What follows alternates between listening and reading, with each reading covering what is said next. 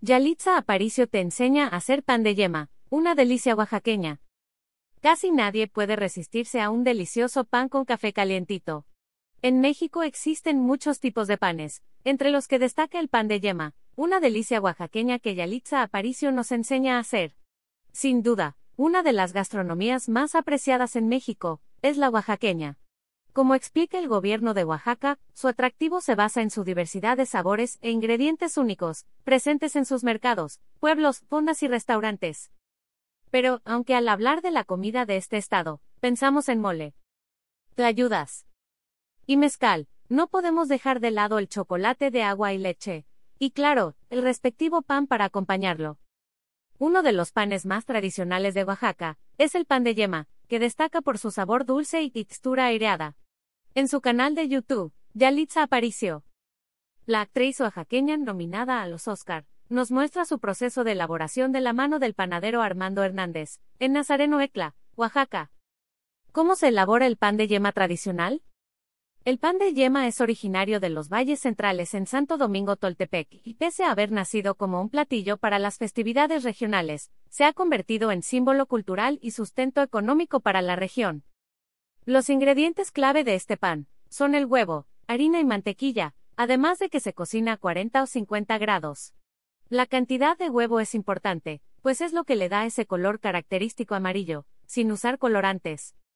El pan se amasa y volea sobre una mesa para darle la forma redonda. Posteriormente, en la parte superior se le pone ajonjolí, se le hace un corte, lo que se conoce como greña y se deja reposar hasta que crezca.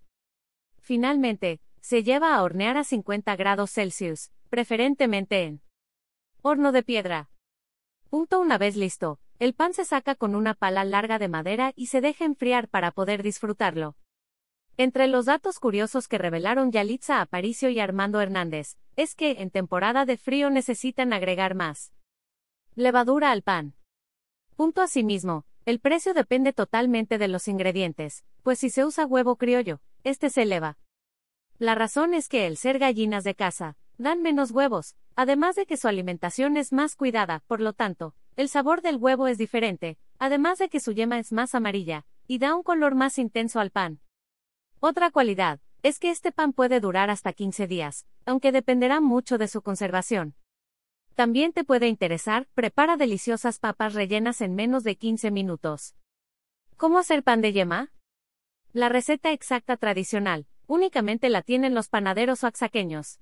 Sin embargo, es posible hacerlo en casa con ingredientes que encontramos fácilmente. Sigue esta receta y prepáralo para consentir a tu familia. Ingredientes: 1 kilo de harina más 75 gramos, 90 gramos de azúcar, 120 gramos de mantequilla derretida, 3 huevos más un yema, una cucharada de semillas de anís, 120 mililitros de agua tibia, 25 gramos de levadura fresca. Una pizca de sal. Ajonjolí para decorar. Disuelve la levadura en el agua. Agrega 75 gramos de harina y una cucharada de azúcar. Mezcla y deja reposar 40 minutos hasta que se formen burbujas. En un recipiente amplio, agrega la harina y haz un hueco al centro. Dentro del hueco, pon el azúcar, la mantequilla, la sal, los huevos batidos, el anís y la levadura. Amasa hasta obtener una masa lisa y elástica.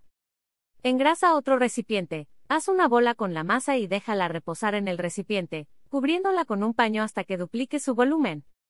Aproximadamente una hora después, golpea la masa para sacar el aire y forma uno o varios panes redondos.